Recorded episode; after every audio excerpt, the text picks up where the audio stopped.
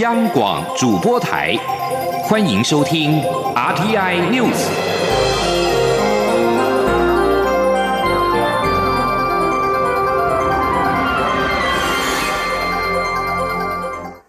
各位好，我是主播王玉伟，欢迎收听这节央广主播台提供给您的 RTI News。今天是二零二一年一月六号，新闻首先带您关注国际焦点。世界卫生组织先前对外宣称，中国允许专家前往调查2019冠状病毒疾病 COVID-19 的疫情源头。但是，世卫秘书长谭德赛五号证实，有专家已经搭机出发，却仍然未获得中国的签证。他说，对此感到非常的失望。谭德赛五号在世卫日内瓦总部视讯记者会上表示，由世卫率领的国际科学家前往中国了解2019冠状病毒疾病 COVID-19 的病毒起源，这是根据世卫、中国政府以及欲前往武汉的专家组共同的安排。但是谭德赛证实，五号得知中国官员尚未核定专家组抵达中国的必要许可，但已经有两位专家踏上旅途。对于专家们无法在最后一刻成行，感到非常失望。谭德赛紧接着表示，他正持续与中国官员联系，明确表明这项任务是世卫和国际专家团队的优先工作。中国则声称正在加快内部程序，以其尽快完成。而现在各国疫情延烧，在英国俗称武汉肺炎的二零一九冠状病毒疾病 （COVID-19） 变种病毒的疫情延烧，在五号确诊人数首次突破六万人。英格兰首席医疗官惠提表示，据统计，从去年底到今年初，英格兰地区家庭每五十人就有一人染疫。英国已经连续七天确诊人数突破五万人，在五号更多达六万九百一十六人确诊。英国五号新增八百三十人于确诊感染二十八天之内不治，是四号的两倍之多。英国首相强生五号宣布，英格兰地区从五月起开始第三度封城。他表示，政府将在封城这段期间让更多人接种疫苗。而在日本，疫情仍是持续升温。五号新增确诊病例四千九百一十五例，有七十六人死亡，都创下新高纪录。日本政府防疫对策分科会提出紧急建言，表示首都圈一都三县，包括了东京都、千叶县、神奈川县、埼玉县的疫情，已经来到有必要提出因应层级四，也就是爆发性感染扩大对策的阶段，建议行政机关、大企业实施远距上班，力求达到七成。此外，主办活动有必要加强防疫。日本政府最快本月在一月七号就会针对首都圈一都三县发布紧急事态宣言，实施期间为期约一个月。对策会强调，即使政府发布紧急事态宣言，也不保证疫情会降温。如果光是一到两个星期的期间，不可能让疫情降低，有必要提出更强而有力的防疫对策。二零二零年对欧洲来说是相当艰难的一年，在 COVID-19 疫情、英国脱欧以及美欧关系紧张之外，纠缠多年的欧盟内部问题也愈发严重。展望新的一年，分析家认为许多问题仍然存在，二零二一年不见得会更好。请听以下的专题报道。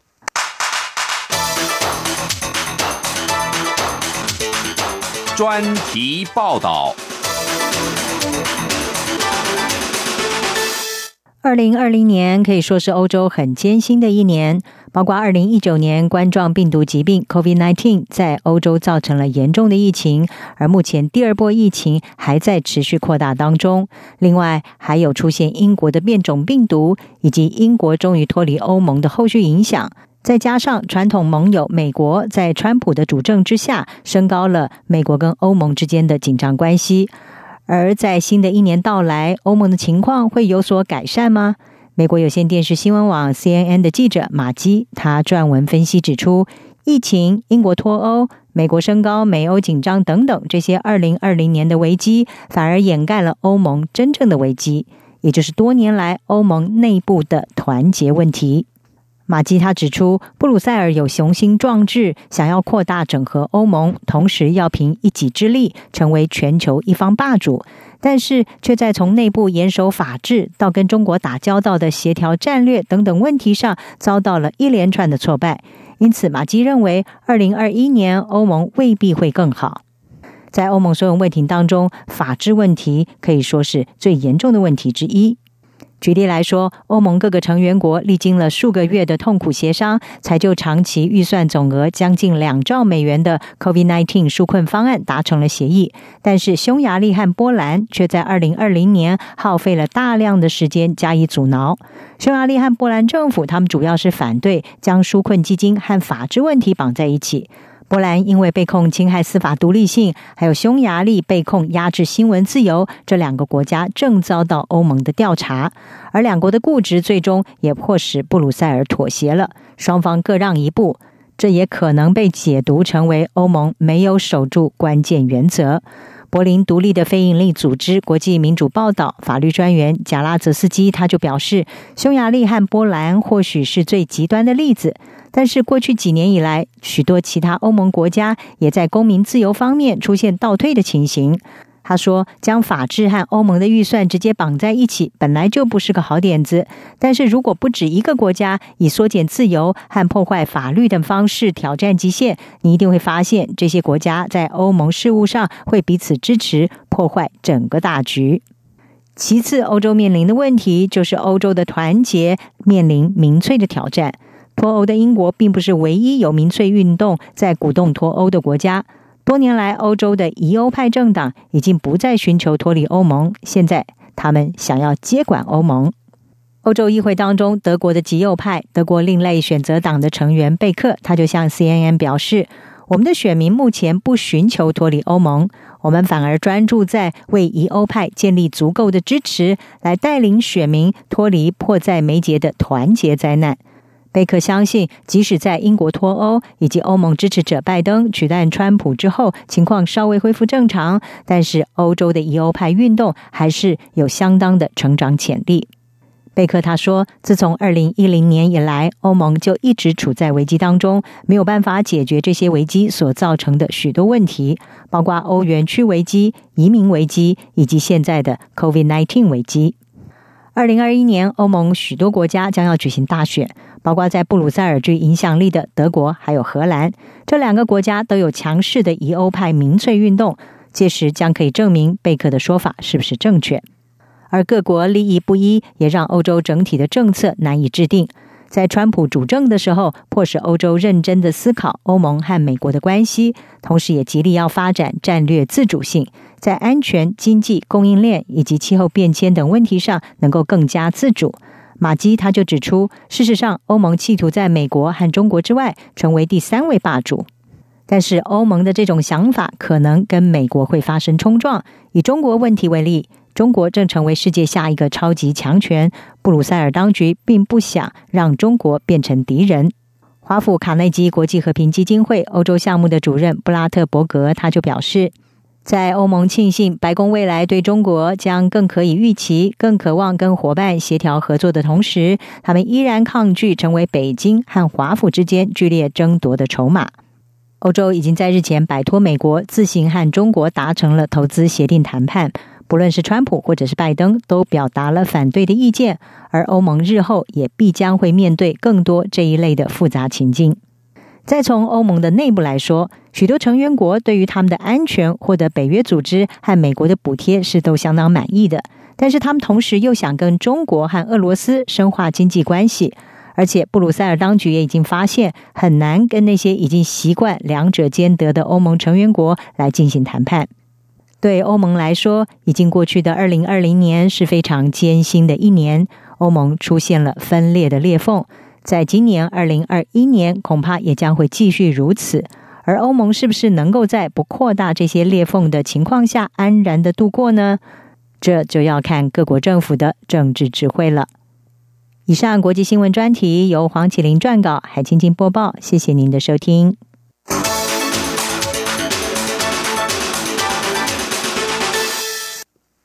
继续将焦点转回国内，关心晨间的最新消息。根据中央气象局最新资讯，今天凌晨四点零九分以及四点十一分，在花莲发生了两起瑞士规模四点二的地震。震源深度分别为十五点六以及十四点一公里，震央均位于花莲县政府西南方二十八公里左右的陆地上，也就是花莲县的凤林镇。花莲县最大的震度分别达到三级、四级，东部、中部地区甚至是南部的嘉义县分别都有两级和一级的震度。目前暂未传出灾情，提醒您，如果行经降雨或是山区路段，务必要注意安全。财经消息。台北股市在二零二一年第二个交易日持续上攻，五号在半导体龙头台积电的带领之下，大盘指数登上了一万五千点，再创历史新高。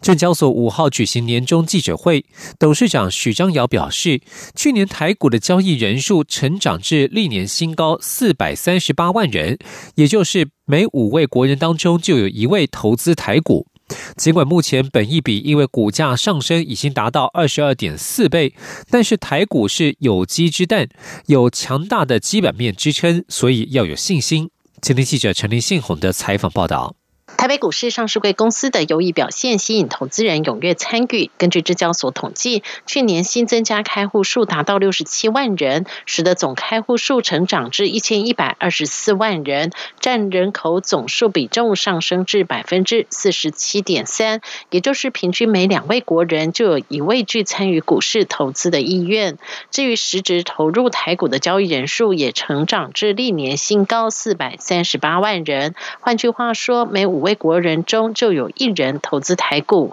由于证交所近几年积极建构年轻小资族的投资环境，像是定期定额、权证或是 ETF 等小额投资商品，使得年轻族群逐步加入资本市场。从投资人的年龄观察，二十到三十岁年轻族群占比从五年前百分之二十五点四，快速增加至百分之三十六点一，大幅成长至一百二十三万人。证交所认为，年轻族群投入资本市场，可以缓解投资人结构高龄化现象，成为生力军，并分享经济果实。不过，台股指数越跌越高，五号正式站上一万五千点大关，再次刷新历史新高纪录。不少人也担忧，台股本益比越来越高，是否风险也越来越大？证交所董事长许章尧认为，台股有强大的基本面支撑，不用担心。许章尧说。股票的本益比以往都是到十五六倍，那今年的股价的一个上升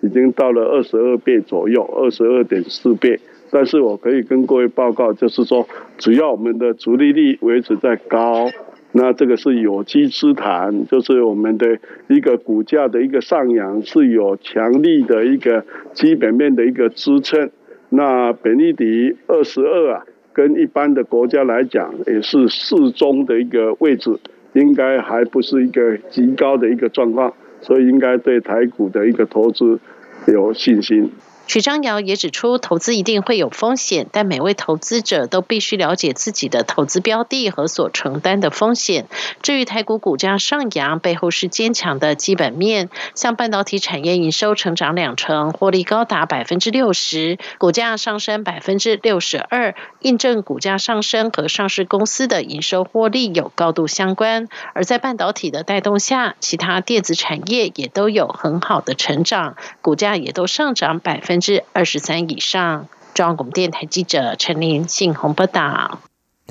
台北外汇市场新台币对美元汇价在五号一度出现二十七字头，盘中最高来到二十七点九七三元，最后升幅收敛，仅升值二点二分，收在二十八点四零二元。针对新台币不断的强升，造成出口厂商汇损，经济部长王美花在五号受访指出，弱美元格局之下，竞争对手国的货币都在升值，而且台湾经济又很好，新台币确实有升值压力。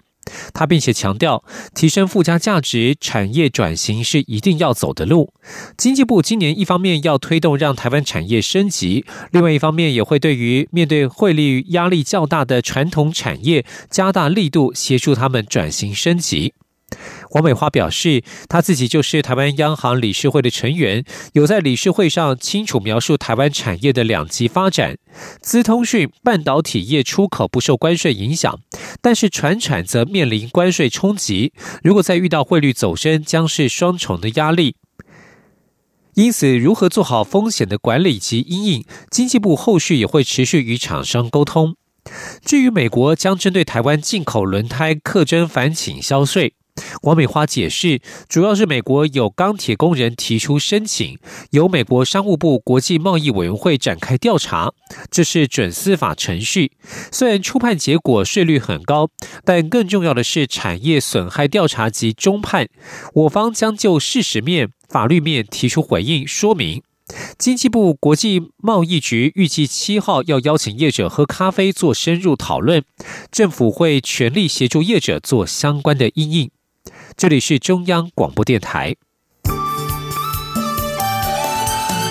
是阳光，像台湾之光穿透世界之窗；是阳光，像神鹰翅膀环绕地球飞翔。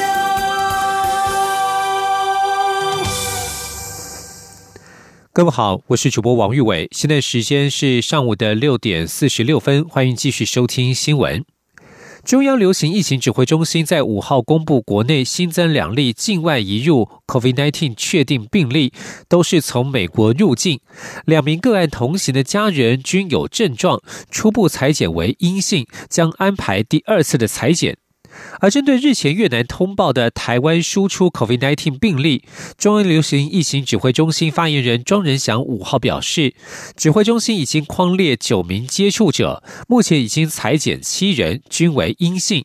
今天在五号还会再裁减两人，如果连该名移工最密切的接触者都没有染疫的话，那么就要考虑是否检验出现未阳性的问题。前天央广记者刘品熙的采访报道。越南日前通报一名 COVID-19 确诊病例，疑似是自台湾输出，为三十多岁越南籍女性移工。由于该名个案自二零一六年来台后就没有出境过，直到去年底才返回越南，确诊一事引发国内关注。疫情指挥中心发言人庄仁祥五号下午在疫情记者会中表示，指挥中心针对该名移工离台前的主要接触者，共框列九人，目前已经裁减七人，PCR 检验都是阴性，血清抗体检验结果尚未出炉，五号还会再裁减剩余的两人。他说。我想，我们的意调从以前到现在都是做的非常精准。事实上，大概针对他所有的密切的接触者都框列了。那呃，在这个部分，我们对我们的意调是非常有信心了。那呃，如果说连他最密切的的接触的人都完全没有的话，那这个呃，我们会认为说还可以。另外一个是他在越南五号或是今天或是明天可能再裁剪一次啊。针对他的裁剪，我们还可以再看是不是呃有没有可能是。他们的检验有伪阳性的一个问题。此外，日本为了防止疫情扩大，演疫全面暂停包括台湾在内的外籍人士新申请入境。对此，庄仁祥说：“日本整体疫情已经到一定地步，所以开始对其他国家入境做限制，不是只针对台湾。而台日双方本来就没有商务泡泡。”他并表示，外国商务客来台资格并未限缩，只要能配合十四天居家检。疫，而且在十五号之后入住集中检疫所、防疫旅馆或是一人一户居家检疫，就可来台。央广记者刘聘熙在台北的采访报道：长荣航空一名纽西兰籍机师因为违反防疫规定，引发台湾爆出首起机师的群聚，并且导致台湾维持了八个多月的本土零病例防线失守。引发全民公愤，也让中央流行疫情指挥中心决定从今年一月一号开始，将机组员居家检疫的时间三到五天延长到七天。同时，检疫期满还必须检测阴性方可进入社区。此外，还必须遵循加强版的自主健康管理规定，包括禁止搭乘公共运输工具、禁止出入人数众多而且不易维持社交距离的场合等等。引发机组员反弹，认为此举。将导致机组员陷入地狱班表，甚至无限期的居家检疫轮回，等于是只准上班不准出门，几乎没有正常的生活。对此，交通部长林佳龙五号受访时表示，中央流行疫情指挥中心将于实施一个月之后执行检视、检视执行的情况，也呼吁航空公司听取第一线工作同仁的心声，尽量维持机组员良好的身心状况，确保飞航安全。他说：“最主要，我想，因为机组人员他们的工作压力很大，需要足够的休息，所以在机组人员的调度上，也必须要听取这些在第一线工作人的一个他们的心声。那在调配这个人力的时候啊，能够纳入考虑。那我们这个是赋予航空公司啊一定的内控管理的权责。这个部分我们会提供给航空公司来参考，尽量的要维持机组人员良好的身心状况，确保飞航的安全。此外，针对交通部再向行政院提出长达半年、高达新台币九十二亿元的纾困振兴预算，林佳龙也表示，主要是针对受到疫情冲击较大的机场、航空以及相关的观光业者，建议再延长半年的纾困及振兴补助，特别是在机场直接受到国境管制但仍需维持营运的业者，减收包括降落费、土地房屋租金和权利金。同时维持业者的基本营运，行政院也将最近在这一周召开跨部会会议，做出最后的决定。继续要关注的是台湾的房市，立法院法制局日前发布最新报告，建议将房贷实质负担利率提高，来抑制房价的飙涨。民进党立委黄世杰强调，房贷利率或是贷款的陈述是否进一步调整，需要更精细的探讨，避免伤及一般民众的权益。新闻记者林永清的采访报道。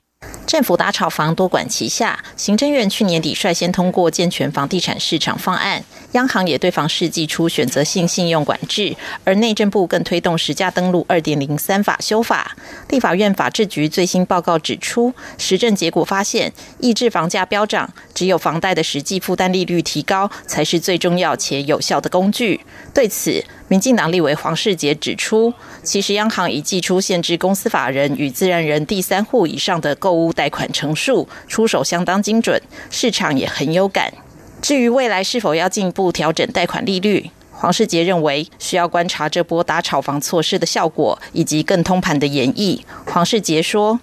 我觉得这个需要。”这个央行这边哈，跟跟我们相关的主管机关，还是还是需要做一个比较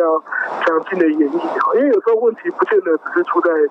这个利率上面哈。那有时候比如说人口的问题哈，或者其他的问题，到底到底怎么样可以进一步来把这个炒房的行为做限制？我觉得，而而而而又不避免说哈，像这个伤及一般民众的权益啊，我是觉得需要做比较呃精细的探讨，才有办法。来，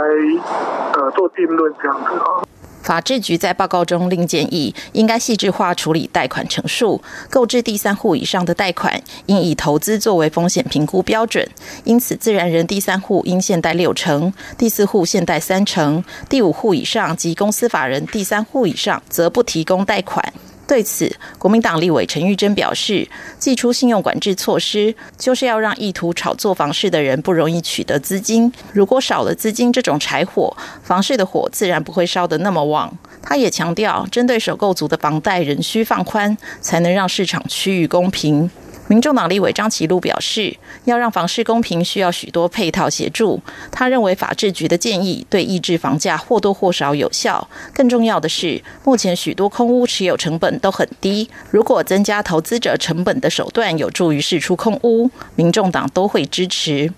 央广记者林永清采访报道。而房价问题引发内阁和民代的论战。时代力量立委邱显志五号晚间针对房价负担能力指标，在脸书评价居住正义政策，引来内政部次长花敬群留言指时代蟑螂实在有够脏。邱显志质疑花敬群是否被人盗账号，也问到底是脏在哪里。花敬群则是回应真理自在人心等语。邱显志表示，内政部独创的房价负担能力指标，在二零二零年第三季的数据公布了，全国百分之三十六点七六，其中台北百分之六十一点一四，新北百分之四十八点六三，台中百分之三十九点九一，在桃园、台南、高雄也纷纷突破百分之三十的关卡，超过了内政部认为的合理负担率。结果，花敬群说，各都多数为百分之三十点多，刚跨过合理负担的门槛，本质上不至于太严重。邱显志认为，实价登录二点零只是迟到的房市透明，距离健全房市抑制炒作仍然非常遥远。居住正义不难，找回蔡英文总统的住宅三件证件而已，找回花教授过去的主张而已。对此，花敬群在这篇发文底下留言指：“时代脏狼实在有够脏，并主张居住正义的人不会恶意扭曲别人的话。”他并且指邱显志不敢在质询台上直球对决，只躲在同温层自嗨。邱显志回应指出：“时代力量长期关注主张居住正义，脏在哪里？”哪里扭曲对方的话，可以明确指出。如果这里都是同温层，那么执政党会放行实价登录二点零，居住正义不难，找回良心，好好说话，面对问题而已。继续要关注的是转型正义的人权议题。中正纪念堂在去年底邀请促转会参加多元史观导览相关会议，就中正纪念堂转型前过渡措施进行讨论。促转会副主委叶红林五号表示，政府就中正纪念堂转型的政策虽然尚未定案，但建议中正纪念堂可以多元化导览史观和教材等等，建立导览人员的完整培训制度。前天记者王维婷的采访报道。促转会二零一八年的半年期工作进度报告对中正纪念堂转型提出建议，包括三军一队可撤出、导览折页可修改、展览厅可规划民主人权相关展览等。促转会与文化部之后将中正纪念堂转型的建议方案提报至行政院，不过至今尚未定案。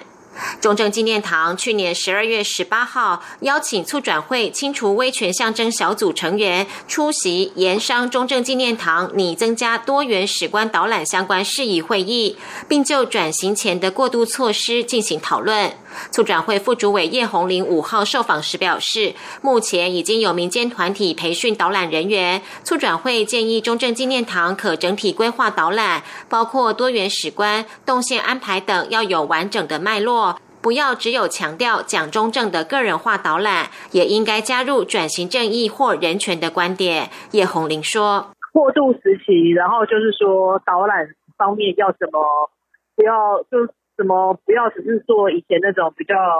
个人化式的啦，或这种导览，加入一些转型生涯或人权观点的建议，就是说他应该就要整体的去规划，因为像民间有一些团体就有在培训相关的导览团队嘛，